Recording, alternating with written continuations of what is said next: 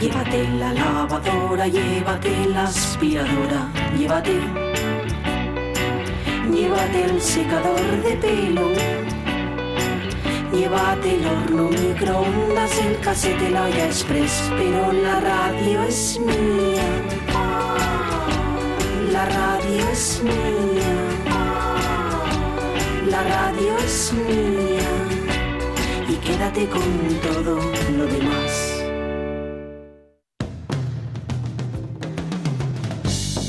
La radio es mía. Pachi Poncela.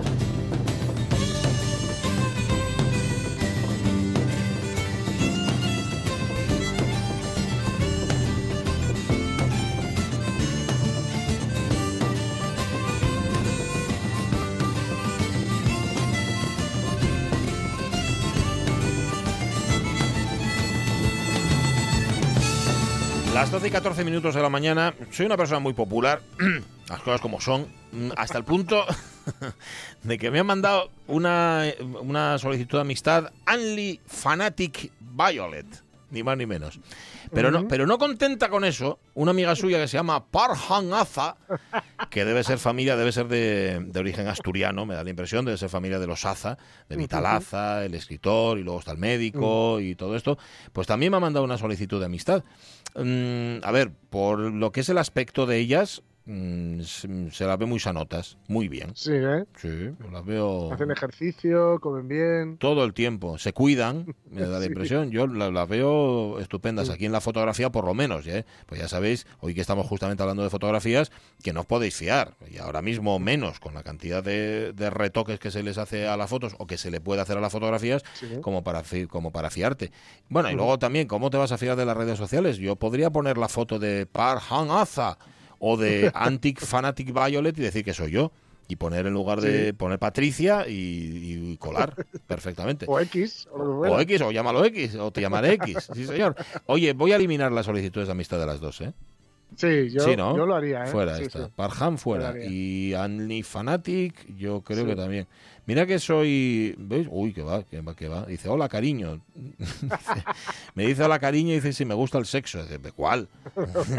Exactamente, no, no, no, no. Vamos a eliminarlo y fuera. Digo, porque me evito líos, ¿sabes? Que no, no estoy Sí, ahora mismo para andar ahí. O no. para Fanatics. No, no, no, no. Y para Violet, menos todavía.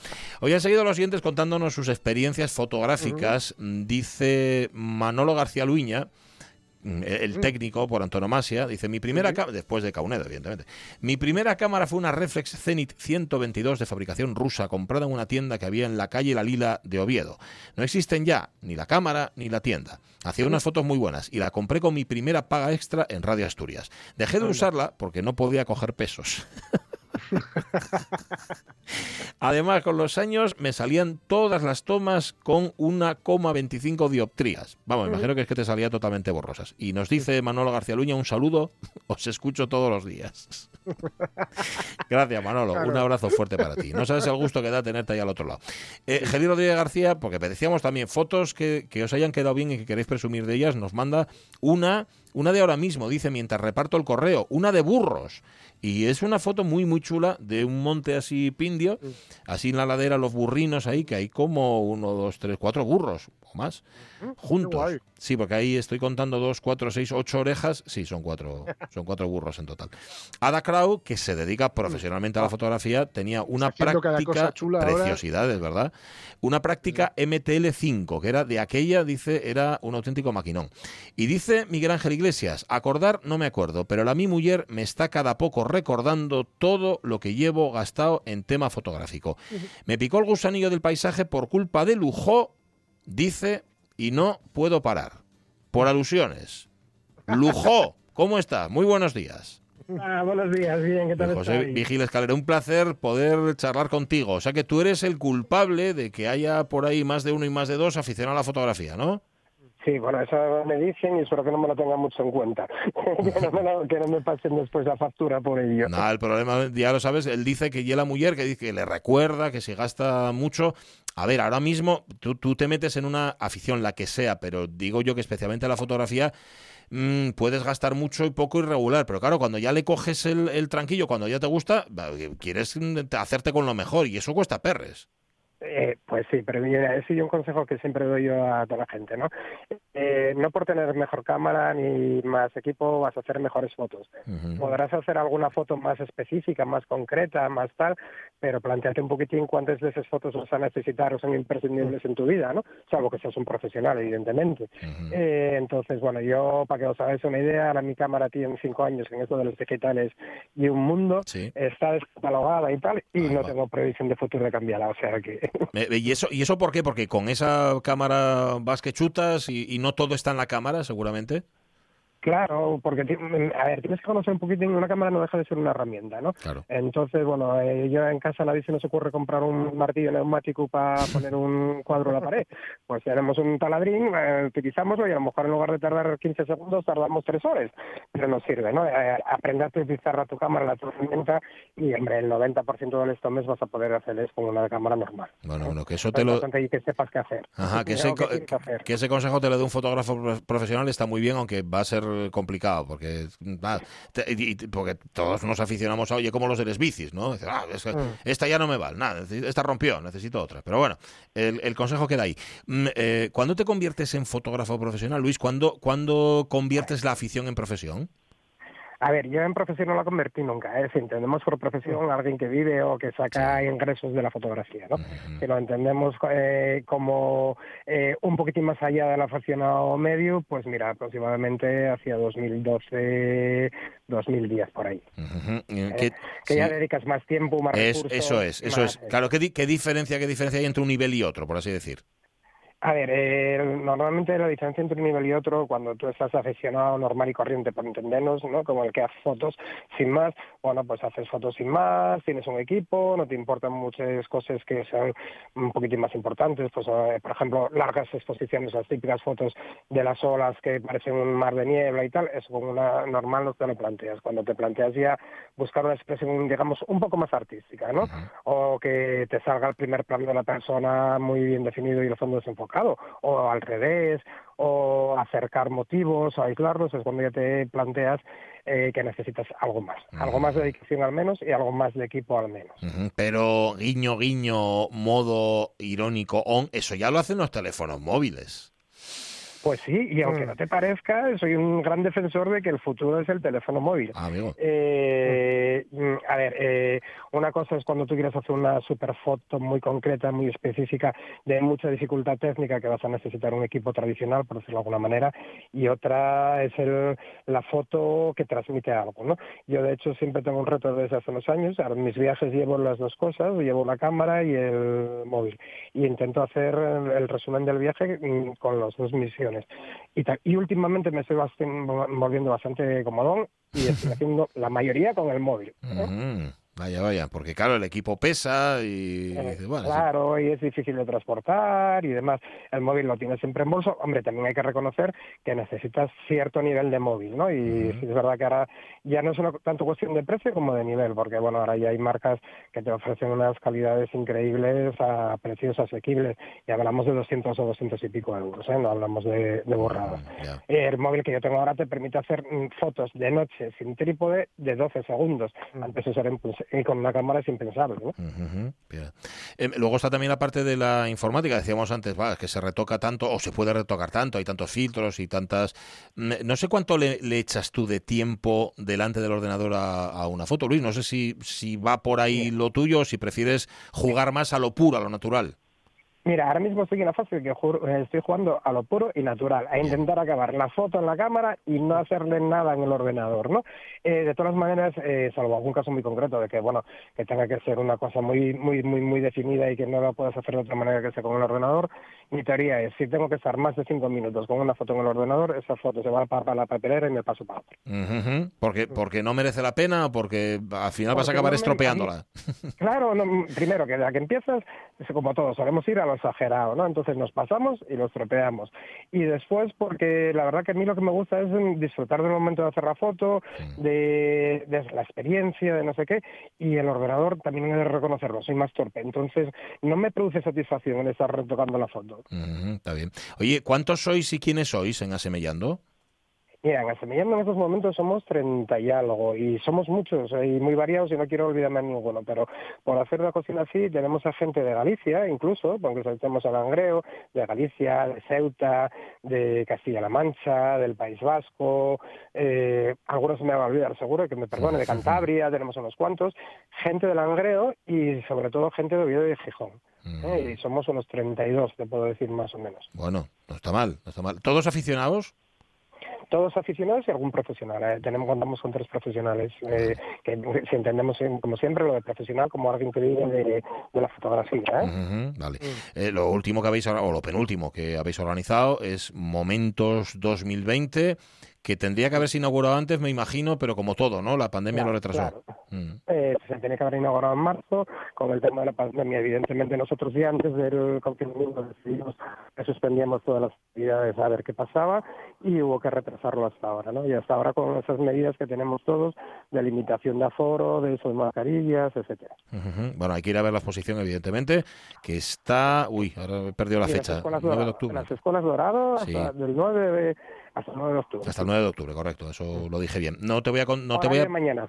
Horario de mañanas. mañanas vale, vale, las escuelas tema COVID eh, han reducido horarios de apertura de las escuelas. eh, no te voy a contar que me no te voy a pedir que me cuentes la exposición, pero fotos que no necesariamente sean tuyas, ¿qué has visto ahí que te ha gustado mucho? Mira, pues vi muchas y precisamente normalmente me gustan más las que no son tuyas casi, ¿no? Porque las tuyas ya las conoces al fin y al cabo.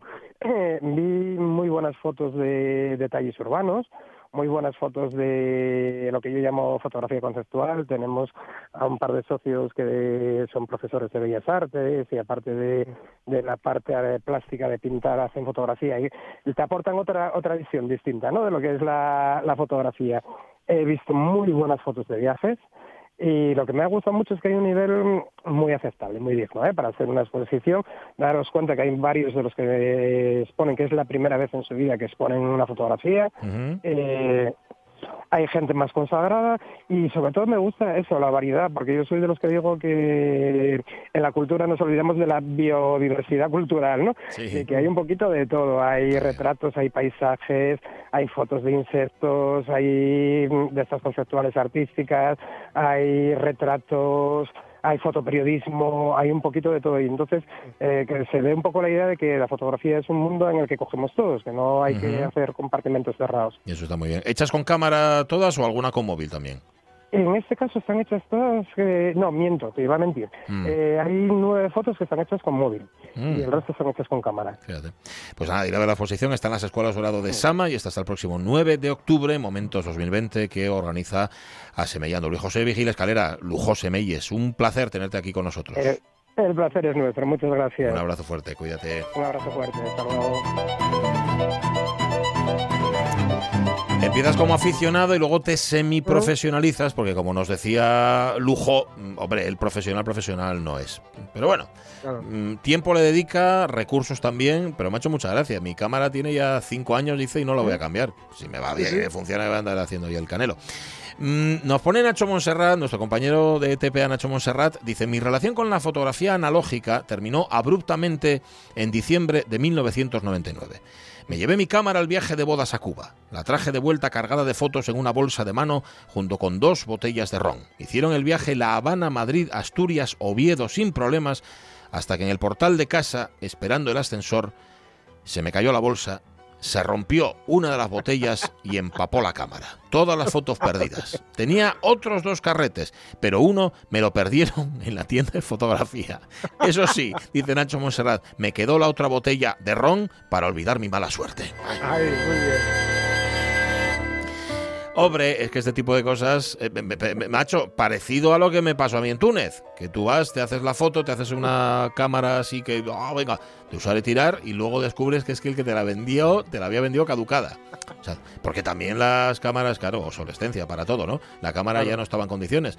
Nada, de aquello de Túnez tengo cuatro cositas ahí que... Y luego además mal hechas, porque las cámaras de usar y tirar, como las lomos, ¿no? Algo así, ¿no? Sí. Muy fina, muy fina no sale la cosa. Bueno. Eh, ¿La has llamado ya? A este. ¿No nos llama ya? Yo, este gesto que te hago con el dedo, tú que. Claro, hombre. Es que nos entendimos mal ahora que es algo del surf. Eh, ¿sabe- No, ¿sabes qué pasa? No, que, que me preguntó eh, por el micrófono interno y dice, vamos ahora Sí. con. Y yo le entendí mal. Y entonces lo di- la instrucción se la di yo mal y tampoco es plan. No le riñamos, que es muy buen chaval.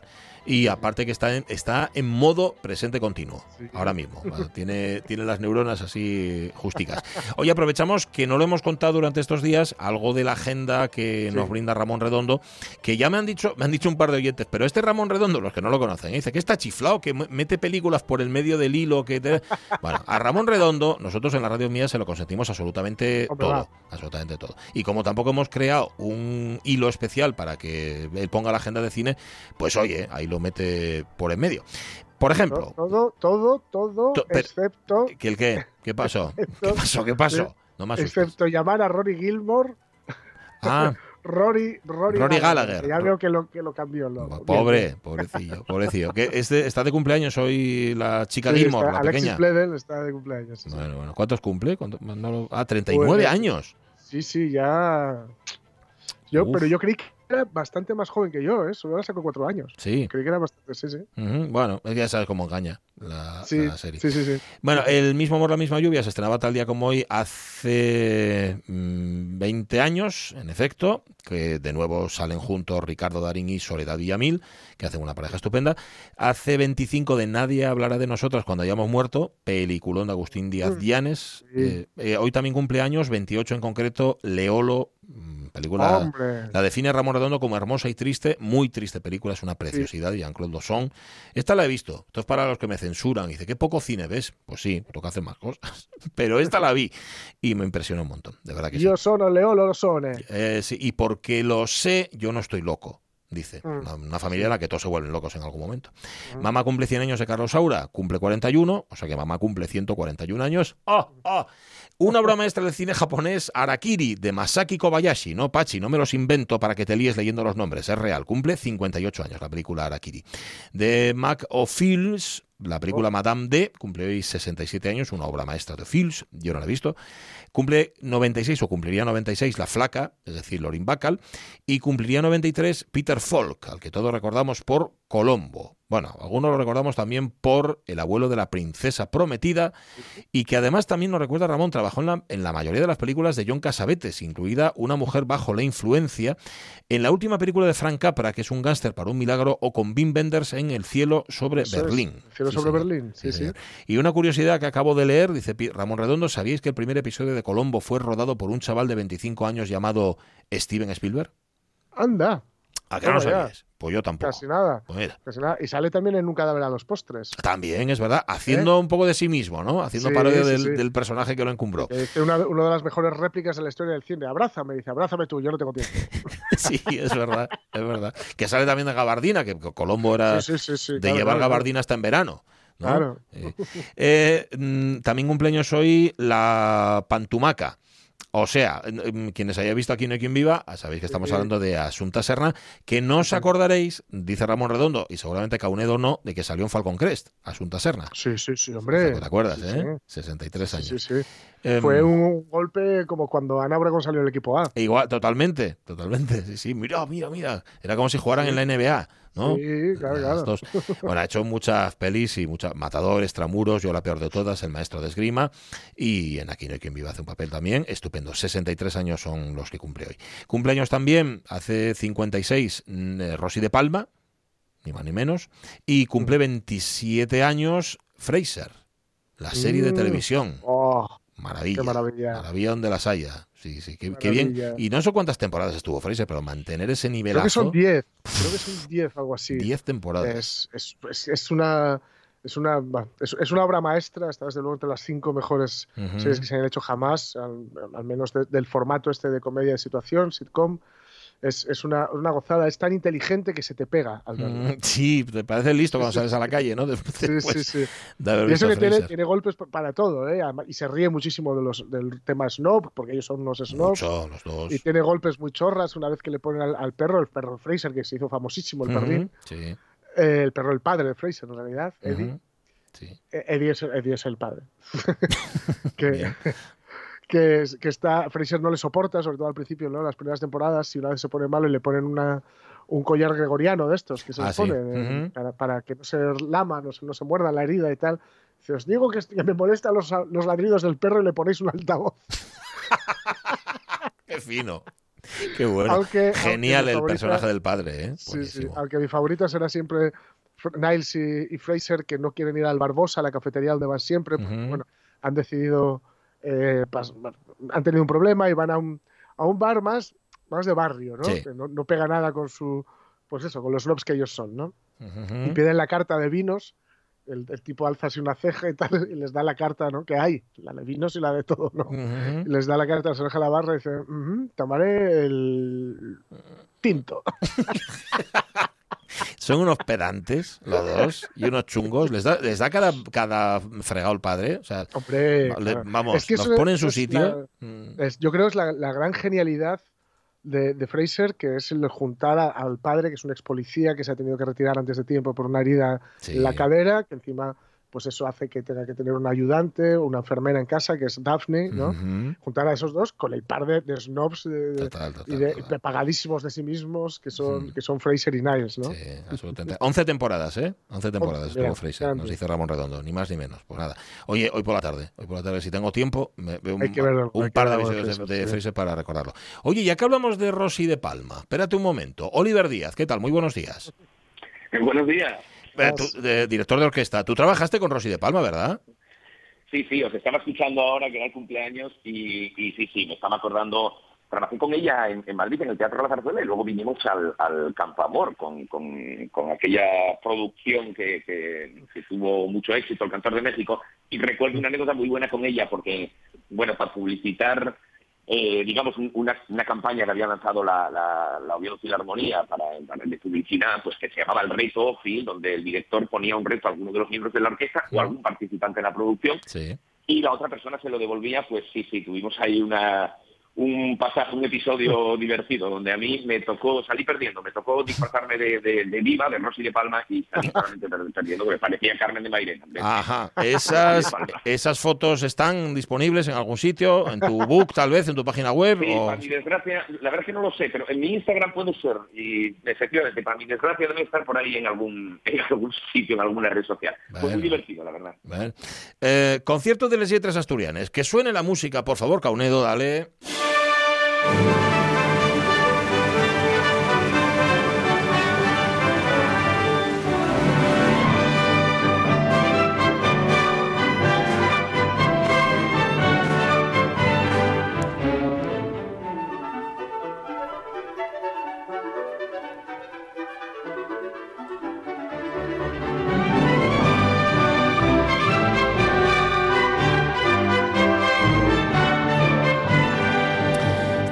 le resulta conocida a todo el mundo porque recordáis, y que no hace falta que tengáis tanta edad, era el comienzo del panorama, lo que se llamaba el panorama regional, Mm. que era el telediario de la televisión pública asturiana, bueno, de la otra, de la primera, o sea, de la RTV, vaya, en, en Asturias. Y estos son, estos son, a ver, esto no es música de un asturiano, ¿verdad, Oliver Díaz? No, no, es música de un murciano, si no me equivoco, además. Fíjate. pero que pero bueno nosotros tenemos un poco esa historia no porque es que bueno música de, de Benito Lauret que fue un director de orquesta y compositor que estuvo aquí afincado como creo recordar en los años 70 y, y nos pasa un poco como con Rimsky y Korsakov, ¿no? Que, que son quizás las dos muestras de, de nacionalismo asturiano, si lo podemos decir así, bueno, de música asturiana, dos de las más conocidas, y bueno, pues una de un ruso, nada menos, Sí. na- navegante, y otra de, de un murciano, y la verdad es que esta obra es de absoluta genialidad, porque incluye todos los temas populares y a cualquier otro, a mí, por ejemplo, escribiéndolo, Mm. me hubiera podido quedar pues un poco pachanguero o un poco excesivamente popular, y la verdad es que los ambientes que consigue Sí, sí. eh, Lauret con, con, con esta música es una cosa absolutamente magistral. Y bueno, ahí está vigente, ¿no? Se sigue haciendo cada dos por tres y es una música eh, preciosa. Además, termina mezclando el pericote con el Asturias Patreguerida y bueno, ya el acabose. Ujú, A ver, si, a ver si luego nos da tiempo a escucharlo. Eh, Benito Lore, que por cierto, esto se lo hemos escuchado alguna vez a Miguel Fernández, nuestro profeta acústica, que es contrabajista y él tocó en, la- en lo que entonces era la OSA, la Orquesta Sinfónica de Asturias. Dice, él siempre lo recuerda como uno de los mejores directores que tuvo esa formación, un director, vamos, eh, una, una batuta de estas eminentes pero discretas a la vez, ¿no? Sí, sí, era, bueno, yo creo que sin lugar a dudas, yo no tuve evidentemente el placer de, conocerle, aunque bueno, yo creo que, no recuerdo en qué época falleció, pero ya en los años, ya ha entrado el año 2000, yo creo, ya, ya, ha entrado este siglo.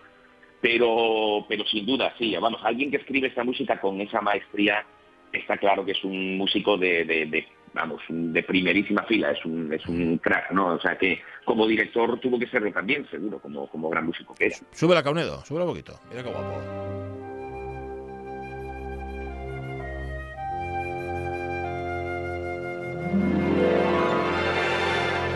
Es una de las obras, bueno, la obra que cierra el programa del concierto de Les Tres Asturianes, que forma parte de la programación Seronda de la OSPA. Está previsto el concierto para el próximo día 28 de septiembre. Mm, hay otras obras que acompañan a, bueno, que preceden realmente, digamos que le sirven de antesana a, a Benito Lauret. Unas más conocidas que otras. Mm, ¿Dónde has ido, dónde has ido a buscar este repertorio? Lo digo porque hay algunas, estoy pensando en la primera de todas, en Covadonga, el poema sinfónico de Facundo de la Viña. Mm, esto, esto rarito, ¿no? Como poco. Sí, sí, sí. Bueno, esto fue una propuesta inicial de hace ya bastante tiempo, de, la OSPA, a través de su gerente, Ana Mateo, eh, que, bueno, estaban con la idea de, recuperar un poco, eh, pues, parte de, de, la música asturiana que tienen en el archivo, que tienen muchísimas, que algunas de ellas no se han interpretado nunca y bueno, con algunos materiales que están en, mal estado. Eh, bueno, era un proyecto que la OSCA ya lleva, como digo, tiempo pensando en ello y me habían propuesto en su día y ahora, bueno, pues con, la ocasión de este, de este concierto, pues me, digamos que, me instaron a ir al, archivo de la OSCA eh, y nada, allí Diego, que es eh, uno de los archiveros, muy amablemente me fue sacando todo un en fin, un montón de partituras para ir echando un vistazo y, decidir un poco, ¿no? Y nuestra idea en este sentido era, mm, digamos, para este concierto eh, y este primer ejemplo todo de música asturiana, hacer un poco eh, yo tenía la idea de hacer un poco, mostrar un poco un, crisol de, lo que se ha escrito a lo largo del tiempo eh, en Asturias, ¿no? que hay música muy buena y sobre todo de estéticas muy, muy diferentes. Y como bien dices, esta obra de, Facundo de la Viña eh, es una obra que hace muchísimo que no se interpreta, pero que se escribió en el 18 para conmemorar, si no recuerdo mal, el 1200 aniversario de la batalla de Covadonga.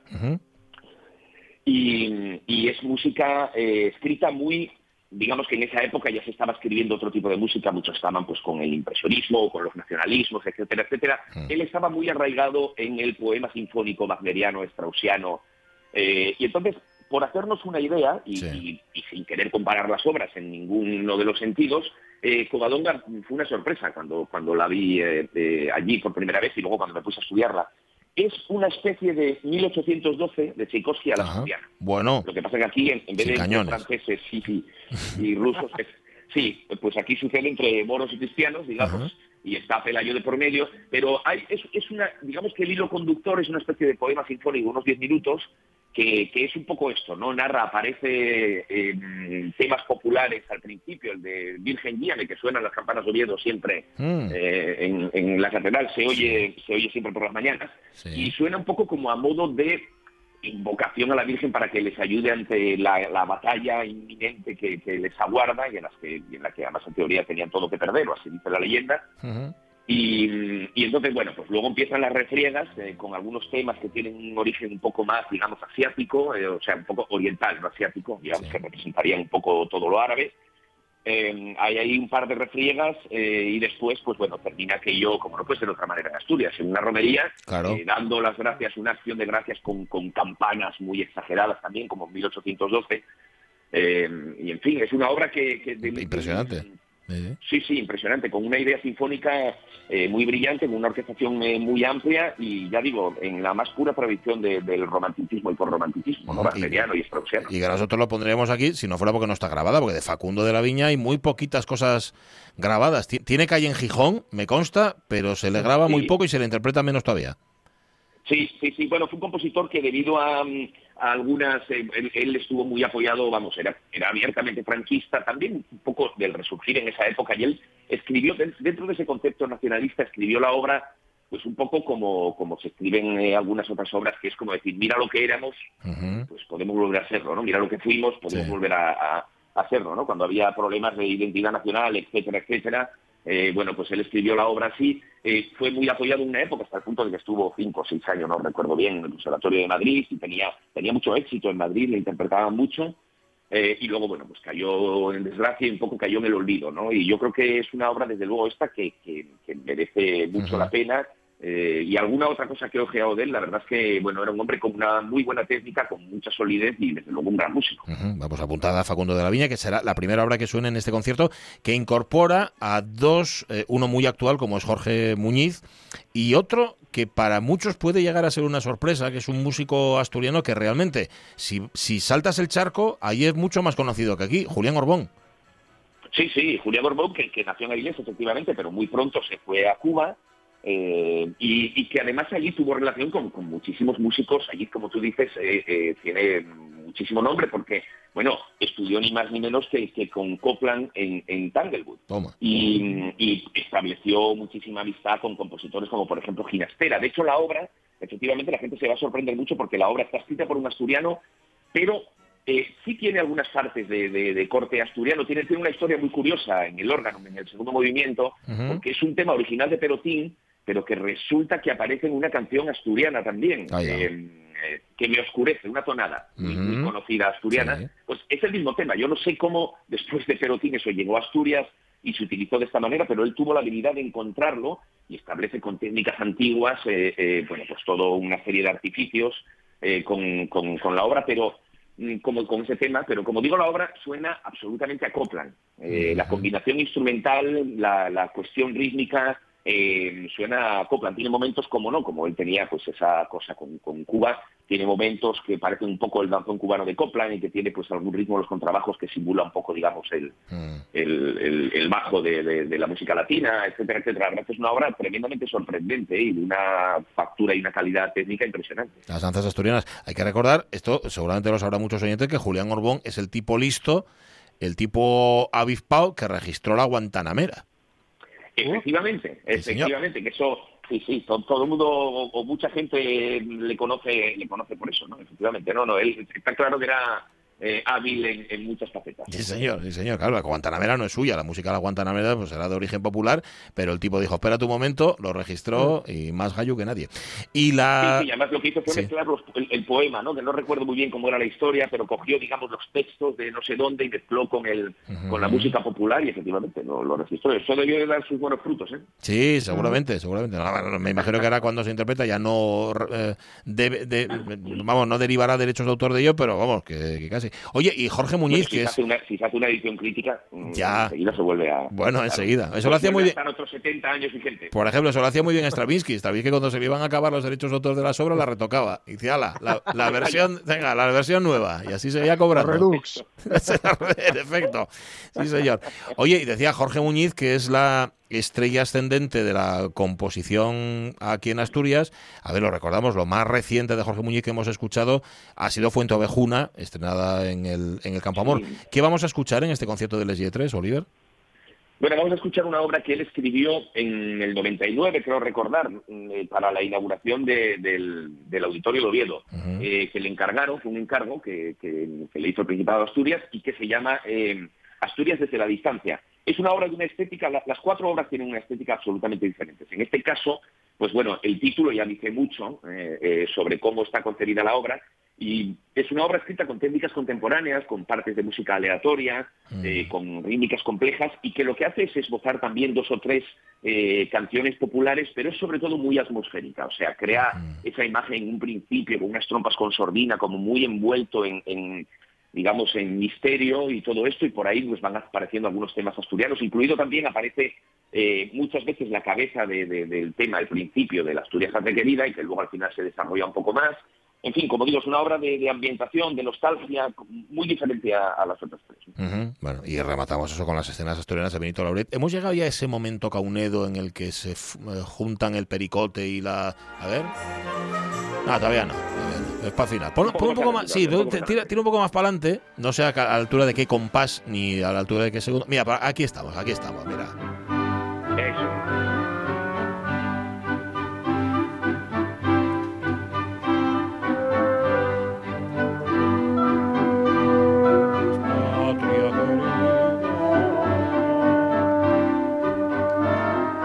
Oye, tienes que tener una imaginación musical para darte cuenta de que encajan bien las dos piezas, o sea, que encajan bien las dos, porque nada, no sé, que se te ocurra eso y que encima se engrane y que baje, que tío, ¿no? Está bien eso. Sí, sí, cuando uno lo escucha es como queda como muy emocionante porque la Asturias es como si te fueras acercando y lo ves así un poco, es muy descriptivo, lo ves como en la distancia poco a poco hasta que al final asume todo el peso el, el, el Asturias y esto que dices que cuando lo escuchas dices, joder, qué bien queda y qué natural encaja, ya, ya, pero se te tiene que ocurrir de complicado. y la verdad es que... Totalmente. Sí, sí, sí la sí. verdad es que Lauret era un crack, un fenómeno. Era fina. Súbela, súbela, Caunedo, súbela, que nos estamos emocionando.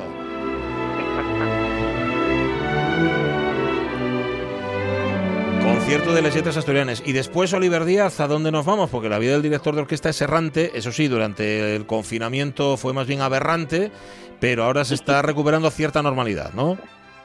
Sí, sí, la verdad es que sí. ¿eh? Ahí se ve un claro intento eh, por parte de todas las instituciones y todas las orquestas de arrancar, además con muchas ganas y mucha ilusión. Y después, pues mira, la semana siguiente debería haber estado en Granada con la Orquesta de Granada, pero ahí están teniendo problemas, entonces mm. eh, era un programa de, gran orquesta y se, una gala lírica y se ha cancelado, con lo cual eh, lo siguiente también es justo dos semanas después aquí en Asturias, es el homenaje a John Williams y a Ennio Morricone ah. que hace la Fundación Princesa de Asturias. Uh -huh. eh, tendremos un concierto tremendo, la verdad, por la música de estos dos cracks también. Uh -huh. eh, bueno, es un concierto que las orquestas siempre están deseando hacer y yo mismo también, la verdad es que tenemos muchas ganas. Y también seguido estaré, justo nada más terminar ese concierto, empiezo eh, a ensayar Malama Butterfly ah, o sea que sí. espero una buena temporada aquí, lo cual me alegra mucho. Sí, sí, sí, la verdad que sí. Estar en casa siempre ayuda, claro que sí. sí, sí. Oliver Díaz. Los tipos que corren, ¿eh? Viendo cómo sobre, está Madrid. sobre todo, sobre todo, sobre todo. Oliver Díaz, gracias. Concierto de las Letras Asturianas el 28. Si entráis en la página de la OSPA, que es ospa.es, allí sabéis cómo apuntaros y todo esto, pues sabéis que ahora los conciertos y esto es todo más complicado, eh, pero así tiene que ser. Esperemos volver a la, a la vieja normalidad, aunque la cosa está bastante complicada. Cuídate mucho, nos vemos, un abrazo. Tú también, un abrazo grande. Abrazo.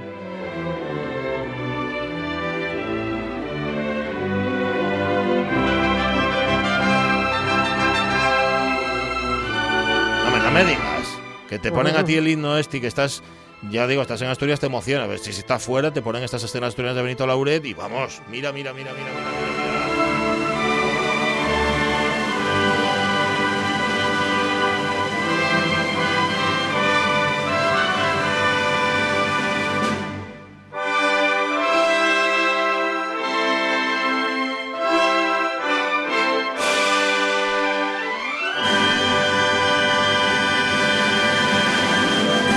El 28, el concierto de las letras asturianas. Antes hay más conciertos, que si esperáis un segundo os los digo. Bueno, tampoco tenéis por qué esperar, podéis iros, pero no lo hagáis.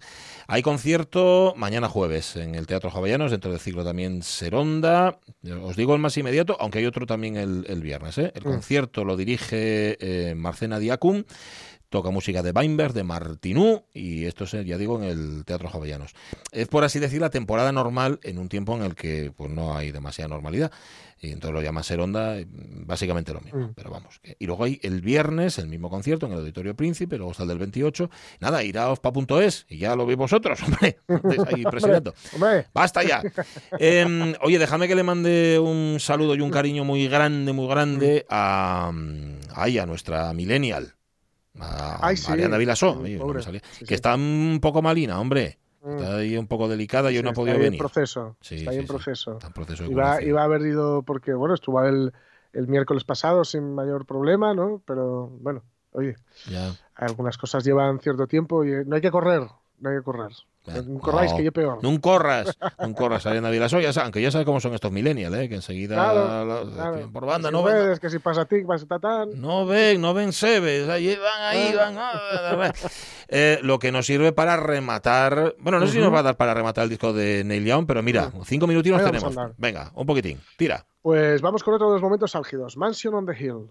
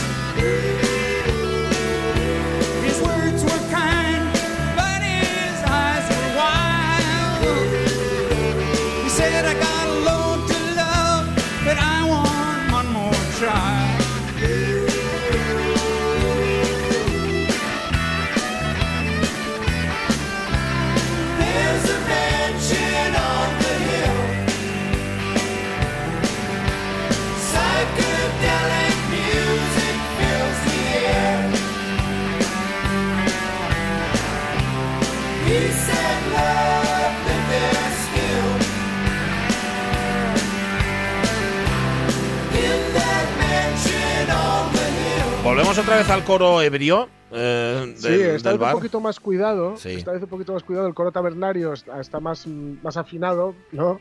Y, y- aunque igual de afilado.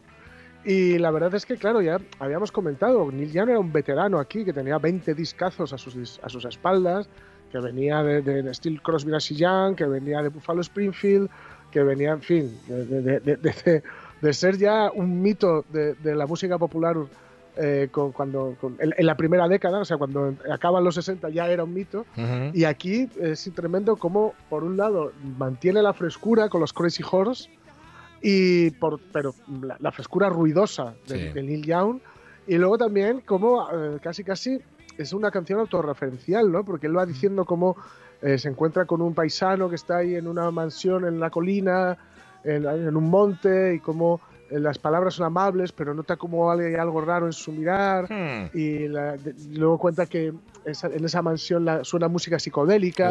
Es decir, es un paisano que podría ser él, ¿no? Porque ya decimos que era un hombre que vivía apartado del mundanal ruido hasta Sí. cuando, a a no ser que lo hiciera él, el mundanal ruido, ¿no?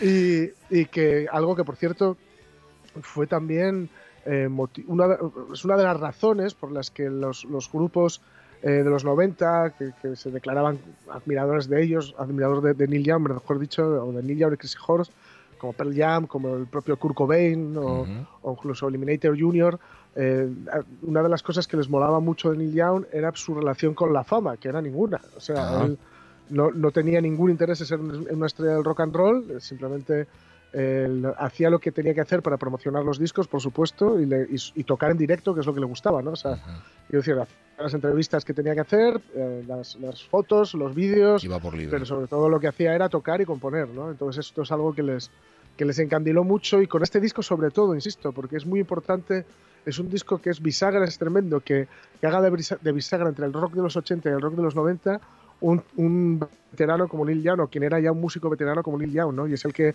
eh, va, va, va, digamos, a traer de la mano a- o a meter de la mano, porque además es- él graba con Geffen Records, y Geffen Records es el, es el sello donde va a salir el Nevermind de Nirvana, ¿no? que es el Mm. disco con que todo esto explota. ¿no?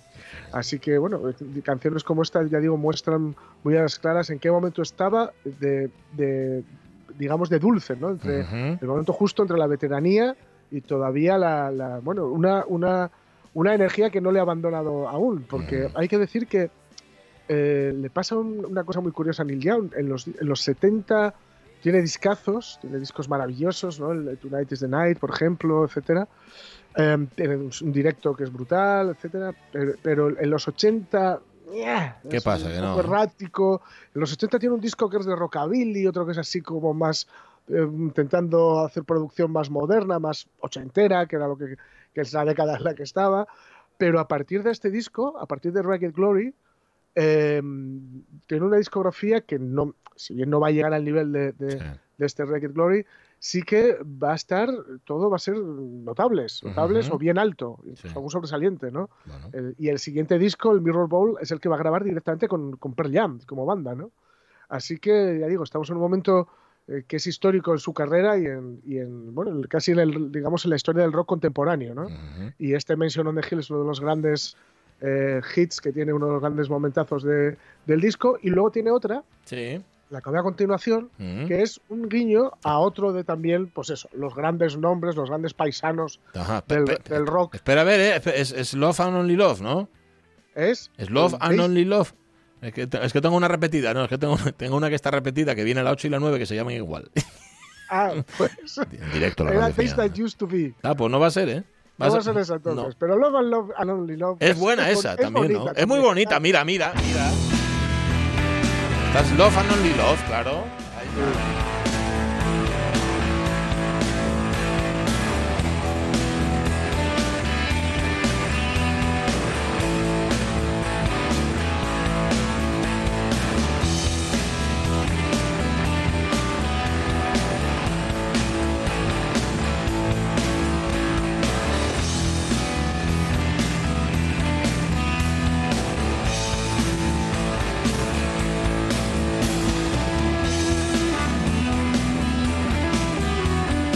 aquí ya volvemos otra vez a la intro larga, a- al, al guitarreo sucio. Es- Sí, Esta es otra de las canciones de 10 minutos. Estas, estas largas que son canciones más que canción río, canción marejada, ¿no? Porque te- te- sí, sí, porque su- suelen ser mar brava, mar picada y además te, te rodean bastante y te, te llegan a, a inundar. Ya digo, si yo recomiendo escuchar este disco, pe- pegarte una tarde de no hacer nada, que no hacer nada que no sea escuchar este disco, que no es poco, Ujú. y, y disfrutarlo y disfrutar de cómo te envuelve y cómo te, te- te va haciendo suyo.